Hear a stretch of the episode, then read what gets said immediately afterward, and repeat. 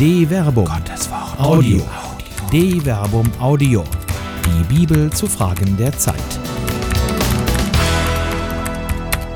Hat Jesus Gemeinde gewollt, von der Notwendigkeit in der Verkündigung mehr Theologie zu wagen, von Dr. Werner Kleine. Die Gemeinde ist tot, es lebe die Gemeinde.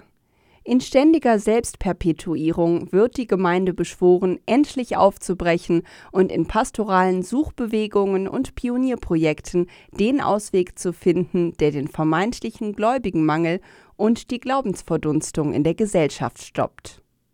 Die Gemeinde ist das Subjekt der Suchbewegung schlechthin. Die Ratlosigkeit der kirchlichen Leitungsebene angesichts der Herausforderung, die sich der Verkündigung des Wortes Gottes stellt, scheint groß zu sein. Und so setzt man letztlich, selbst wenn man sich Fresh Expressions, also frischer Ausdrucksweisen bemüht, auf die bewährten Denkmuster vergangener Epochen. Die neuen Formen wollen niemals bestehende Gemeinden ersetzen, sondern ergänzen und bereichern – unter dem Stichwort Mixed Economy existieren die unterschiedlichsten Gemeindeformen gleichberechtigt nebeneinander und bilden gemeinsam eine Kirche. Wie es zur Idee Gemeinde kam. Als Ideal scheint dabei immer noch die christentümliche Gesellschaft des Mittelalters, in der das ungeteilte abendländische Christentum die Gesellschaft grundlegend und flächendeckend prägte.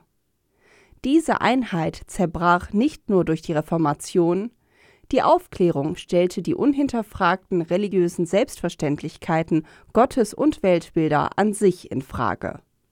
Im Zuge der industriellen Revolution kamen weitere gesellschaftsprägende Faktoren hinzu, die die Religion als sinnstiftende Mitte bedrängten der Rückzug in Milieus schuf interne Konsistenzen, die mit klaren Abgrenzungen anderen Milieus einhergingen.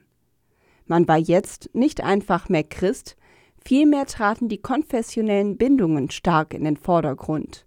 Eine Entwicklung, die Franz Xaver Kaufmann als Verkirchlichung des Christentums bezeichnete. In dieser Entwicklung kam der Gemeindeidee eine spezifische Bedeutung zu die Gemeinde oder besser die Pfarrei bildete den strukturellen Rahmen, innerhalb dessen das konfessionelle, insbesondere das katholische Milieu, gedeihen konnte. Die sozialen Kontrollsysteme taten das ihre, so dass die Zugehörigkeit zur territorial umschriebenen Pfarrgemeinde eine unhinterfragbare Selbstverständlichkeit von hoher integrativer Bedeutung war. Deshalb kann Herbert Hasslinger lakonisch feststellen die Bindung an eine Gemeinde blieb gleichsam auf Automatik gestellt. Gemeinde in situ. Gemeinde war in diesem Konzept ein territoriales Konstrukt, dem man durch Zuzug eingegliedert wurde. Christsein ereignete sich durch Teilnahme am gemeindlichen Leben, vor allem aber durch die Teilnahme an den in der Gemeinde vollzogenen sakramentalen Handlungen, die das Leben in seinen Vollzügen gleichsam rituell durchdrangen. Das Milieu und die milieubedingte Sozialkontrolle prägte auch den Alltag und dessen Vollzüge. Feste, Freizeitgestaltung, freitägliches Verbot von Fleischgenuss, Fronleichnamsfest.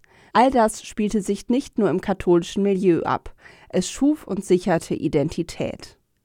Man wusste halt, wohin man gehörte. Der Pfarrer kannte seine Pfarrkinder. Die Kirche war Dorf, verlässlich von der Wiege bis zur Bahre. Katholisch zu sein war kein Event oder eine Eigenschaft unter vielen anderen.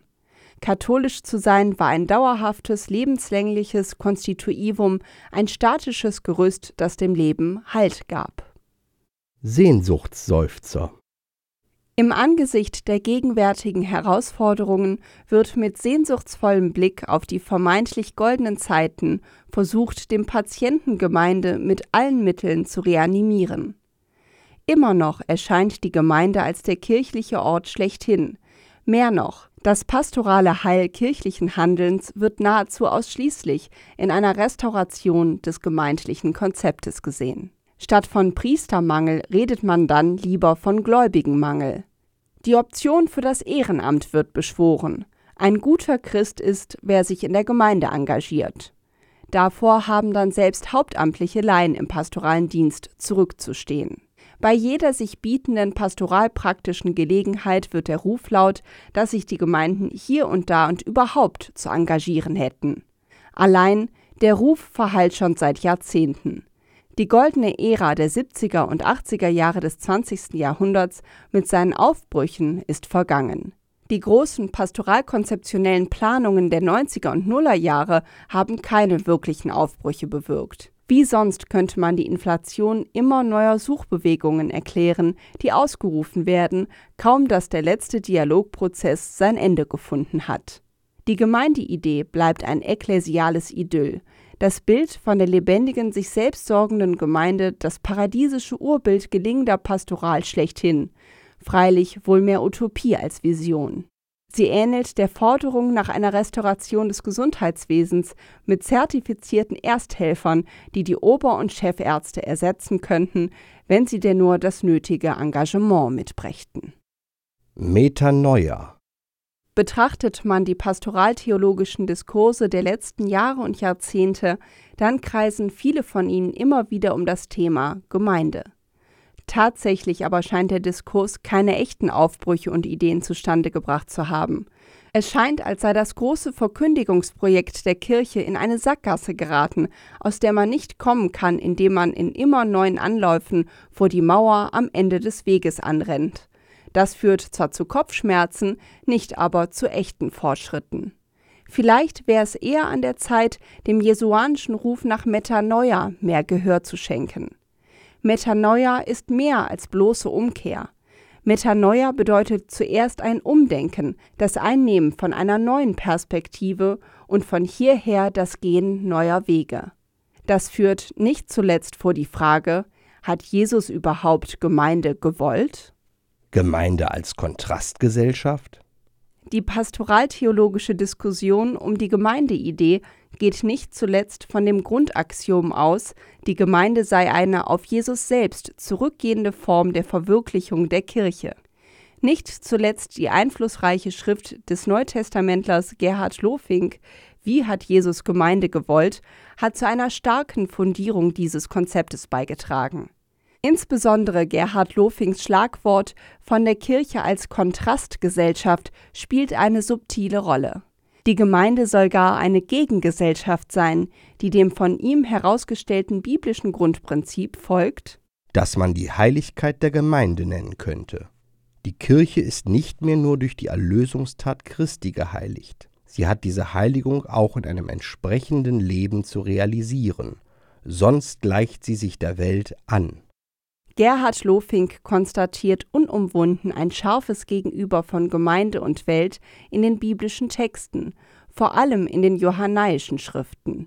Er stellt abschließend fest: Vielleicht ist es ein Segen, dass uns heute die Illusion, in einer ganzen christlichen Gesellschaft zu leben, endgültig und gründlich zerschlagen wird. Das könnte den Blick dafür schärfen, dass die Kirche ihren eigenen Weg gehen muss.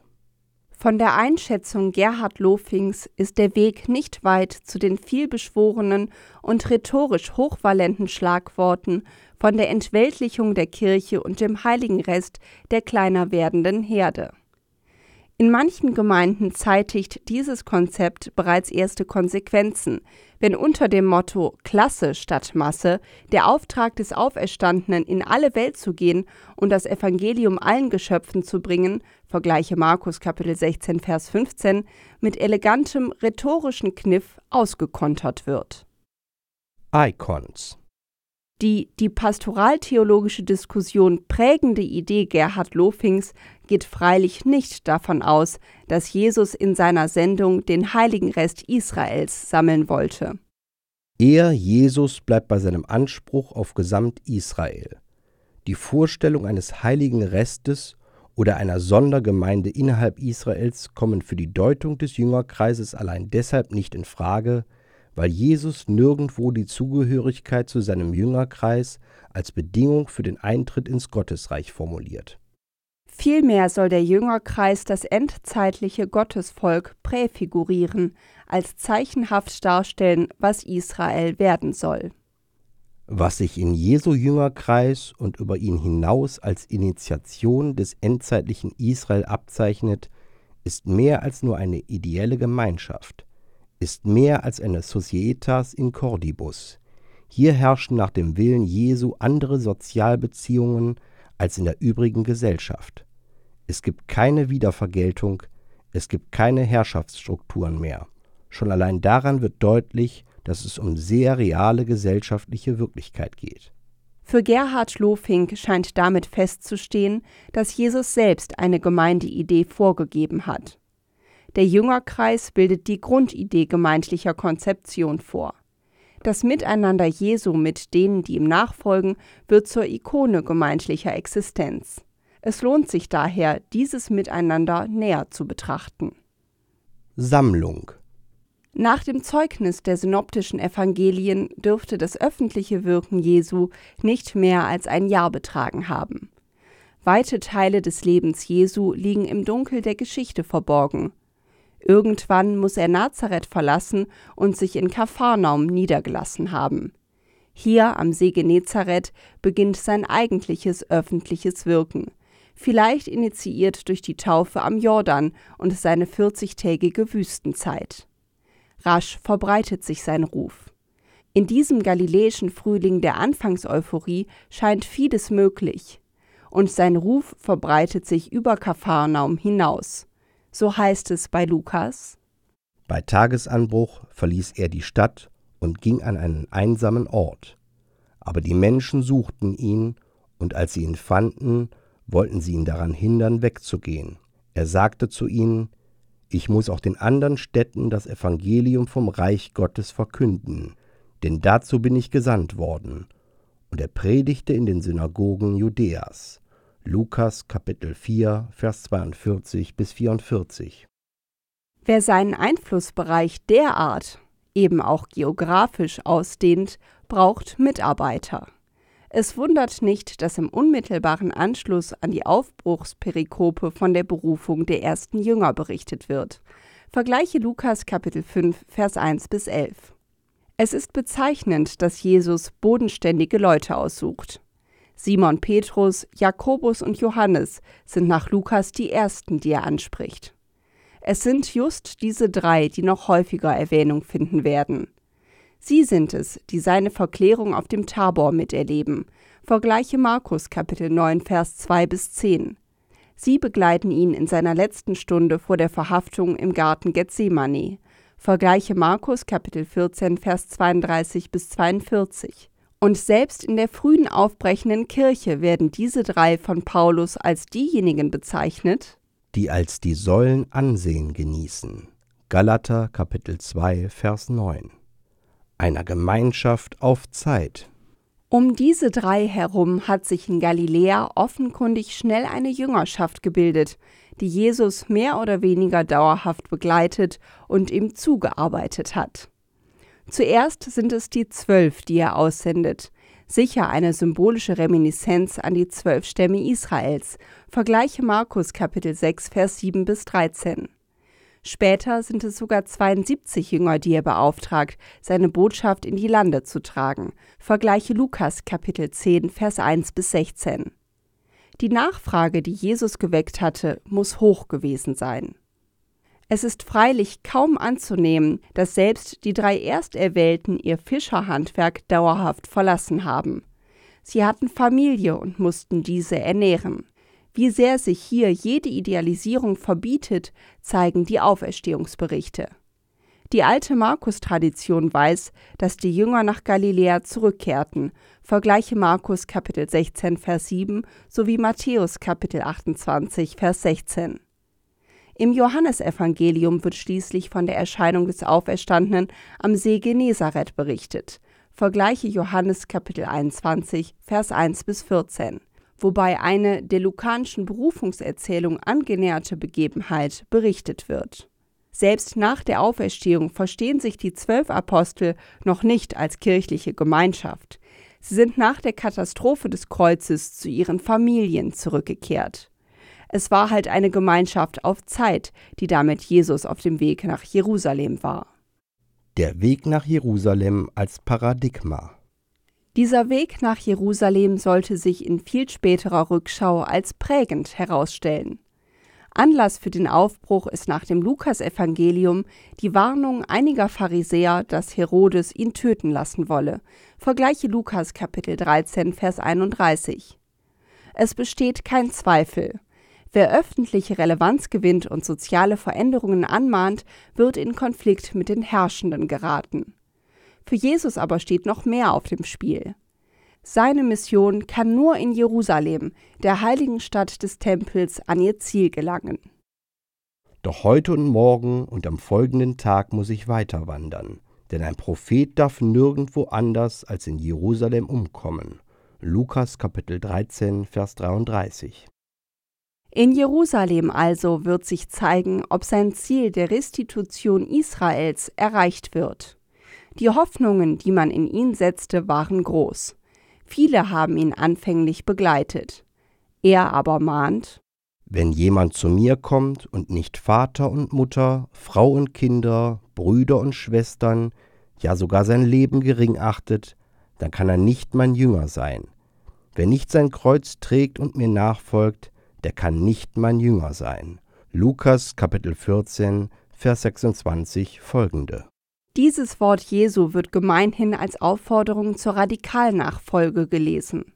Faktisch aber geht es um etwas anderes. Wenige Sätze später spricht er bildhaft vom Krieg. Oder wenn ein König gegen einen anderen in den Krieg zieht, setzt er sich dann nicht zuerst hin und überlegt, ob er sich mit seinen zehntausend Mann dem entgegenstellen kann, der mit zwanzigtausend gegen ihn anrückt. Kann er es nicht, dann schickt er eine Gesandtschaft, solange der andere noch weit weg ist, und bittet um Frieden.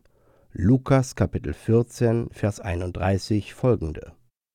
Genau so dürfte ihm seine Mission erschienen sein. Er weiß, dass er in einen Konflikt gehen wird, eine harte und auch gefährliche Auseinandersetzung, die keine Kompromisse duldet.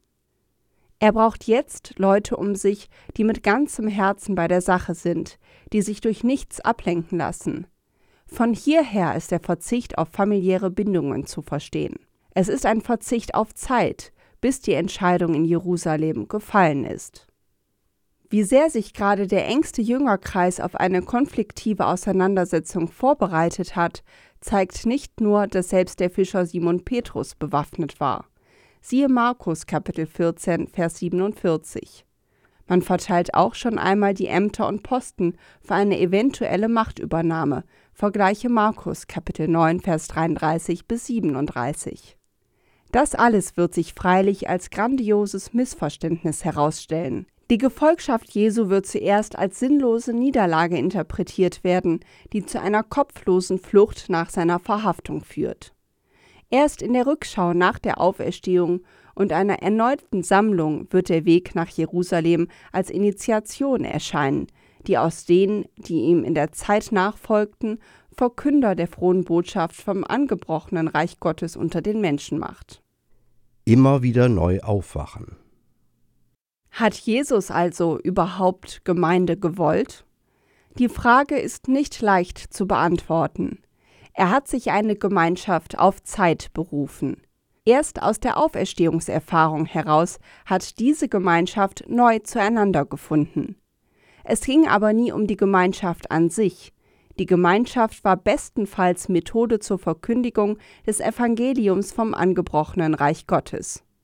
Freilich gehört es zur Conditio Humana, dass sich Gemeinschaften institutionalisieren und vergesellschaften.